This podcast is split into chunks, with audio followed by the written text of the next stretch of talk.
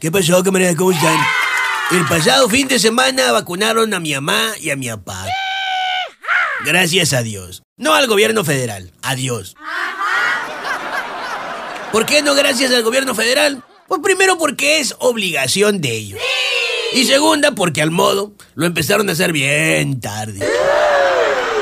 Así que como dijera el expresidente Enrique Peña Nieto, Ya sé que no aplauden aquí. Nel, no aplaudimos. No, que aplaudan las focas que van a cubrir las mañaneras. Para eso sí son buenos. Ay, sí, por favor. Oye, el pasado domingo llegaron millón y medio de vacunas a México. La- las prestadas. Esas mismas que según llegaban una semana antes. Digo, viendo el vaso medio lleno, son fiadas, ¿no? Y fiado hasta el ferrocarril.